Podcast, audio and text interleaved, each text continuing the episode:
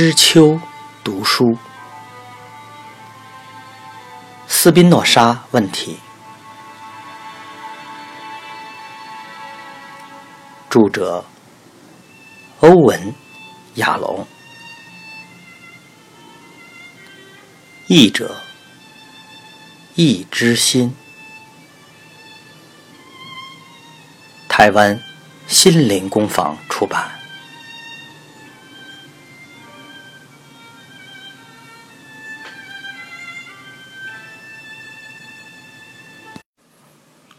第三章，阿姆斯特丹。一六五六年，安息日黄昏的乔登布里街挤满了犹太人，每个人都带着祷告书和装着祷告金的小丝绒袋。阿姆斯特丹的每一位南欧系犹太人都走向会堂，只有一位例外。译者注。南欧系犹太人，意指西班牙、葡萄牙系犹太人，也包括北非系犹太人。班托锁好店门后，站在了门街上，看着犹太同胞的人潮。过了好一会儿，深吸一口气，投入人群，但走向相反的方向。他回避所有人的目光，低声安慰自己，以减轻不安。没有人会注意，没有人会在乎。重要的是美好的良心，不是恶劣的名声。我已这么做了好多次，但他狂跳的心脏完全不受薄弱的理性武器影响。于是他尝试关闭外在的世界，沉浸到内在，把注意力转移到这场理性和情感之间令人惊异、难以理解的斗争。在这场斗争中，理性总是被压倒。当人群稀疏时，他更自在的散步，向左转入沿着康宁斯运河的街道，走向法兰西斯卡斯·凡·丹·安登的家与教室。他是绝佳的拉丁文与古典文学老师。遇见亚格和法兰克的经过虽然很不寻常，但更难忘的会发生在几个月前的斯宾诺莎进出口商店。安登在那时首度走进了店里，班托一面走一面回想那次相遇，忍不住笑了起来。当时发生的细节在他脑海里面仍非常的清晰。那时。已近黄昏，是安息日的傍晚。一位大个头、穿着正式的服装、风度温文儒雅的中年男子走入了他的进出口商店，看看有什么货品。班托太沉浸于书写笔记，没有注意顾客的光临。最后，安登礼貌的咳嗽，表示他的在场，然后以强而有力。但不至于不客气的态度说：“年轻人，我们还不至于太忙碌而无法招呼顾客，是吧？”班托把写到一半的笔放下，跳起来说：“太忙碌，难啊，先生！你是一整天来的第一位顾客，请原谅我的疏忽。有什么是我能为你效劳的吗？”我要一公斤葡萄酒，可能还要一公斤下层箱子里的细葡萄干视价钱而定吧。班托在天平一端的盘子上放上了铅制的砝码，再用旧布勺把葡萄干放进了另一个盘子，直到两边达到平衡。安登又说：“但我打扰了你的书写。”这是多么新鲜而罕见的经验！不，不只是罕见，我认为是独一无二的经验。进到商店，遇见年轻的店员如此沉浸在书写中，以至于不知道顾客上门。身为一个老师，我通常拥有完全相反的经验。我的学生在需要书写和思考时，却不愿意这么做。呃，生意不好。班托回答：“我日复一日的坐在这里，除了思考和书写，没有别的事可做。”客人指着斯宾诺莎的笔记本，仍然打开在刚才书写的那一面，说：“容我大胆猜测你在写什么吧。生意不好，我相信你在担心存货的命运。你在笔记本记录开销和收入，编列预算，列出可能的解决方案，对吗？”班托满脸通红，把笔记本翻转朝下。年轻人，没什么好隐藏的。我是侦探大师，而且我很守秘密。我也会思考被禁止的想法。此外，我的专业是修辞学老师，很有把握能改进你的书写。斯宾诺莎拿起他的笔记本，略带笑容的问：“先生。”你懂葡萄牙文吗？葡萄牙文，年轻人，我被你难倒了。我懂荷兰文，也懂法文、英文、德文，还懂拉丁文和希腊文，甚至懂一点西班牙文，略知希伯来文和阿拉姆文，但不懂葡萄牙文。译者注：阿拉姆文是古叙利亚通用的语文。犹太文献及早期的基督教文学多以之写成。你的荷兰话说的很好，为什么不用荷兰文写呢？你当然是本地人吧？啊，是的，我父亲在小时候就从葡萄牙移民过来。我虽然在商业往来时说荷兰话，但不太精通荷兰文的书写。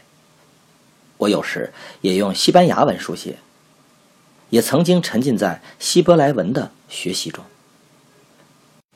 嗯，我一直渴望用原文阅读圣经，可惜耶稣为的修饰只给我贫乏的希伯来文训练。但你仍没有就你的书写内容来回答我呀？呃，您的结论是我在写预算，想改善销售。我假定。这是根据我谈到生意清淡、合理的演绎法，但在这个特殊的例子完全错误。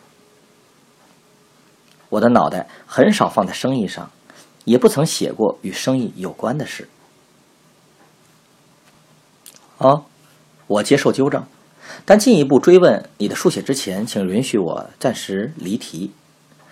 很难破除的教学习惯。你使用“演绎法”这个字眼是错误的。增加特殊观察以建立理性结论的过程是归纳法。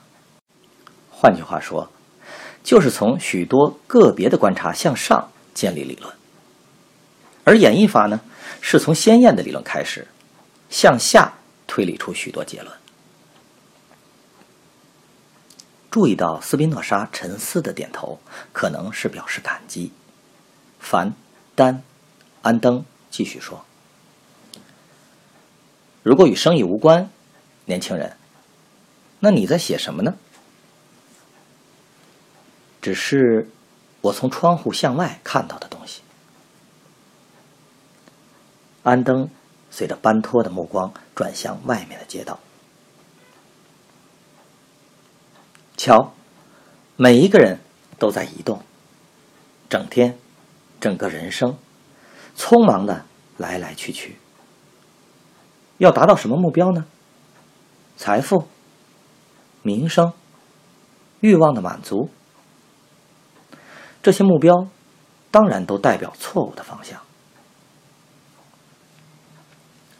为什么呢？班托已说完他想说的，但顾客的问题使他鼓起勇气继续说。这种目标会繁殖，每当达到一个目标，只会滋生更多的需要，于是更加匆忙，有更多的寻找，永无止境，通往不朽幸福。真正的道路必然在别的地方。这就是我在思考和书写的东西。班托满脸通红，他以前不曾与人分享这些想法。客人的表情露出了极大的兴趣，他放下购物袋，靠近一些，注视班托的脸。就是那一刻最重要的时刻，班托热爱那一刻，那惊讶的表情。陌生人脸上全新而大量的兴趣与器重，奇妙的陌生人，来自非犹太人的伟大外在世界的特使，一位显然非常重要的人。他发现自己忍不住回想那一刻，一次不够，要再次重新想象当时的景象，有时会想第三次、第四次。每次看着那个景象，他就会热泪盈眶。世上有一位老师，一位优雅的人，对他有兴趣，认真看待他，心中也许想着，这是个优秀的年轻人。班托努力跳出这个最重要的时刻，继续回想他们初次的相遇。客人。继续坚持的问下去。你说不朽的幸福在别的地方，请告诉我，这个别的地方是什么？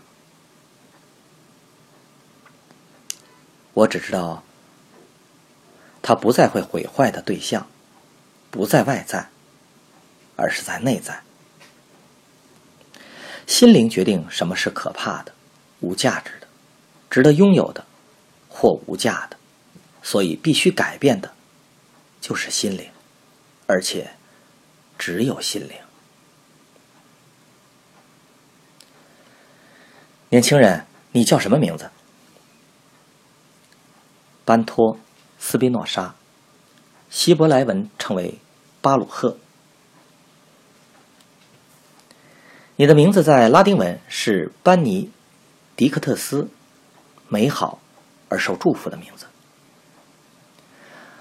我是法兰西斯卡斯·凡·丹·安登，经营着一间古典文学学院。斯贝诺莎，你说，嗯，拉丁文的 “spare”、“sparenos” 意思分别是荆棘和充满荆棘。葡萄牙文是 “the espihosa”。班托点头说：“来自荆棘地。你提出的问题，对正统教条式的老师，可能真的像荆棘一样刺人。”安东的嘴唇淘气的卷成呲牙咧嘴的形象。告诉我，年轻人，你曾是老师眼中的刺吗？班托也露出同样的表情，说。是的，一度是真的，但我现在已离开老师，只把我的刺写在笔记里。我这种问题在迷信的社会是不受欢迎的。迷信和理性从来就不是亲近的同志，但我也许能介绍你认识一些志趣相投的同伴，比如有一个人，你一定要见一见。安登伸手到袋子里掏出了一本旧书，交给班托。这个人叫亚里士多德。这本书里的内容包括他对你那种问题的探索。他也认为心灵和追求完美的理性力量是至高无上且独一无二的人类课题。亚里士多德的《尼科马科伦理学》。应该是你接下来要读的功课之一。班托把这本书拿到鼻尖，在打开前闻一闻书的香味。我知道这个人，也很想认识他，但我们无法对话。我不懂希腊文，希腊文应该也是你要学的部分。啊，当然了，要在你精通拉丁文之后。可惜你的博学拉比对古语文没什么认识。他们的领域如此狭窄，常常忘记非犹太人也参与了智慧的追寻。班托恢复了犹太人被抨击时总是会出现的反应，立刻回答：“呃，不是这样的。曼纳叙拉比和莫泰瑞拉比都读过亚里士多德的拉丁文译本，而麦蒙尼德也认为亚里士多德是最伟大的哲学家。”译者注：麦蒙瑞德是犹太教著名学者，生于一一三五年，卒于一二零四年。安登挺直身体说：“说得好，年轻人，说得好。就凭那个答案，你现在已经通过了我的入学考试。对以前的老师如此忠诚，促使我现在向你发出正式的邀请。”来我的学校学习。时候到了，你不但要知道亚里士多德，而且要亲自认识他。我可以让你认识他，以及与他志同道合的伙伴，比如苏格拉底和柏拉图等人。啊？可是还有学费的问题。就如我说的，生意并不好。我们可以达成协议。一方面，我们先看看你是什么样的希伯来文的老师。我和女儿都想改善我们的希伯来文。我们可能还可以找出其他交换的形式。目前来看，我建议你在葡萄酒和葡萄干之外，再加一公斤杏仁果，还有就是不要细葡萄干，容我改成上层架子那种丰满的葡萄干。新生活起源的回忆是如此的迷人，以至于沉浸在白日梦的班托走过头，超过目的地好几个街区。他吓了一跳，赶紧转身，加快脚步走到安登的家。这是面对辛格尔运河的狭小四层的楼房。班托往上走到上课的顶楼过程中，一如以往的。在每一层的平台逗留一会儿，窥视着客厅。他对第一层平台上边缘有着一排青色和白色戴尔夫特风车图案的细致复杂的瓷砖地板没有什么兴趣。二楼弥散着德国泡菜和辛辣咖喱的香味，使他想起了自己又忘了吃午餐或晚餐。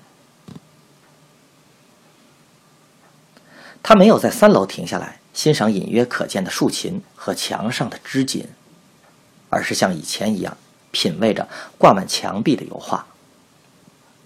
班托花了几分钟凝视一幅小画作，上面画了一艘停在岸边的小船。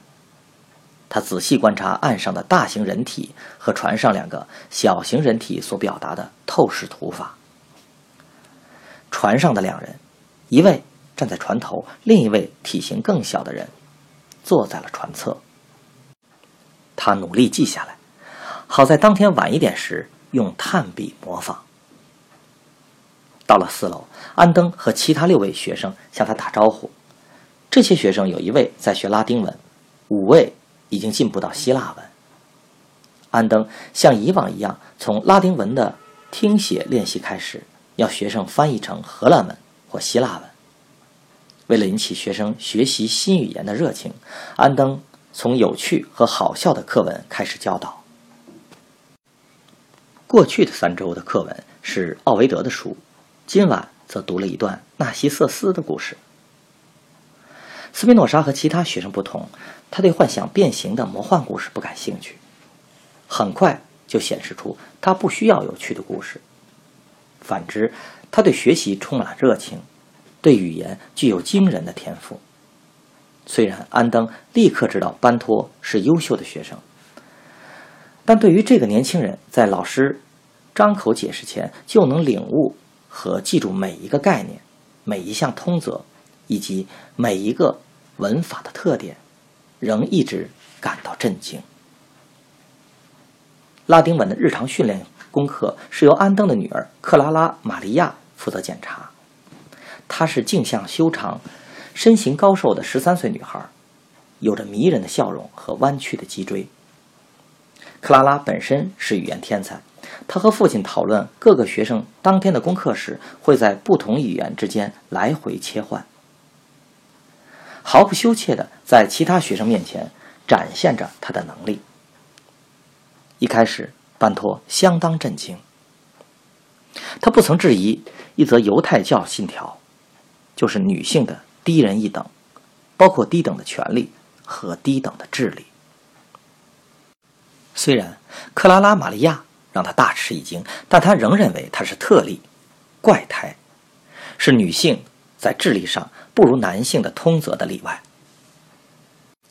有一次，安登带五位学习希腊文的学生离开了教室。让克拉拉以十三岁严肃又近乎滑稽的味道负责训练班托和一位德国学生德克科克林克字根和鱼尾变化的课业。拉丁文的学习是德克进入汉堡医学院的必要条件。字根练习后，克拉拉要求班托和德克把诗人雅各凯斯所写的一篇广为流传的荷兰诗翻译成拉丁文。内容谈到年轻未婚的女性的适当行为，他以迷人的方式大声朗读着。德克为他热烈的拍手，班托也很快加入。他笑容满面的站好，屈身行礼。对班托而言，上课之夜的最后一段总是最精彩的部分。八位学生全部聚在大教堂，唯一有窗户的教室，聆听安登叙述。古代的世界，这一页的主题是希腊的民主观念。安登认为这是最完美的政府体制。他这时对参加所有课程的女儿瞥了一眼，然后说：“但是希腊的民主排除了百分之五十以上的人口，就是女性和奴隶。”他继续说：“想想看。”女性在希腊剧中的矛盾立场：一方面，希腊女性被禁止参加演出；在后来较文明的世纪里，虽然被允许进入剧场，但只能坐在视野最差的区域。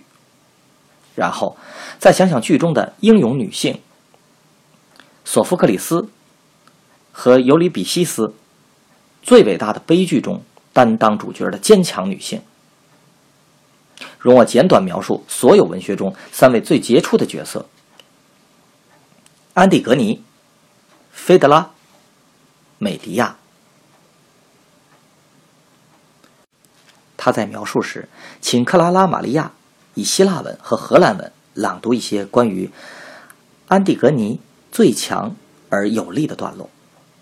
讲完后，他请班托在大家离开后留下来几分钟。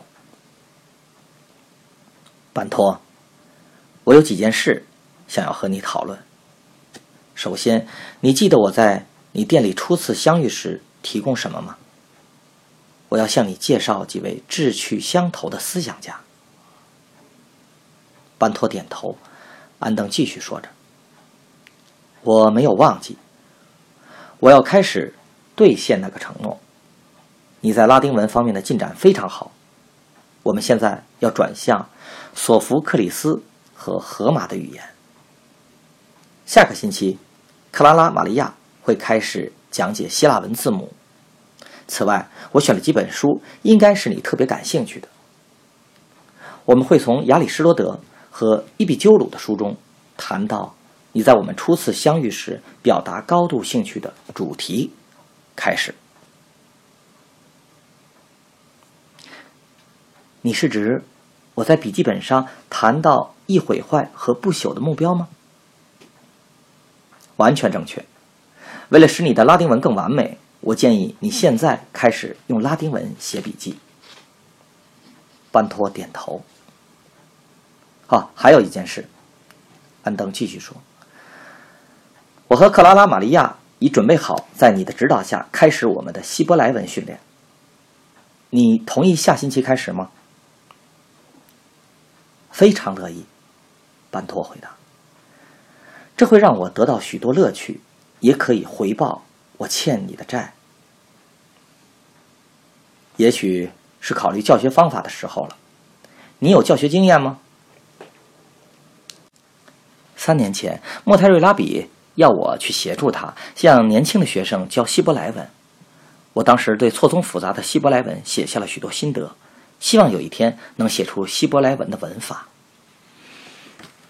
太好了，请放心，我保证你会有热切而又专心的学生。巧合的是，班托补充说：“今天下午有人向我提出奇怪的教学请求，两位烦恼的人在几个钟头前找我，要我当某种的指导者。”班托接着说出他与亚格和法兰科相遇的细节。安登专心聆听着，班托说完后，他说。我要在你今晚的拉丁文字字根家庭作业中再加一个字，请写下 c a u t e。你可以从西班牙文的 c a u t e l a 来猜测这个字的意思。我懂，是小心。葡萄牙文是 c u i d a d o。但为什么要小心呢？请用拉丁文说吧。班托用拉丁文说完，安登说：“有个密探告诉我，你的犹太朋友不喜欢你来我这里学习，非常不喜欢。他们也不喜欢你与你的社群距离越来越远。小心哦，老弟，注意不要让他们更不满。”不要让陌生人说出你内心深处的想法和怀疑。下个星期，我们要看看伊壁鸠鲁是否能为你提供有用的忠告。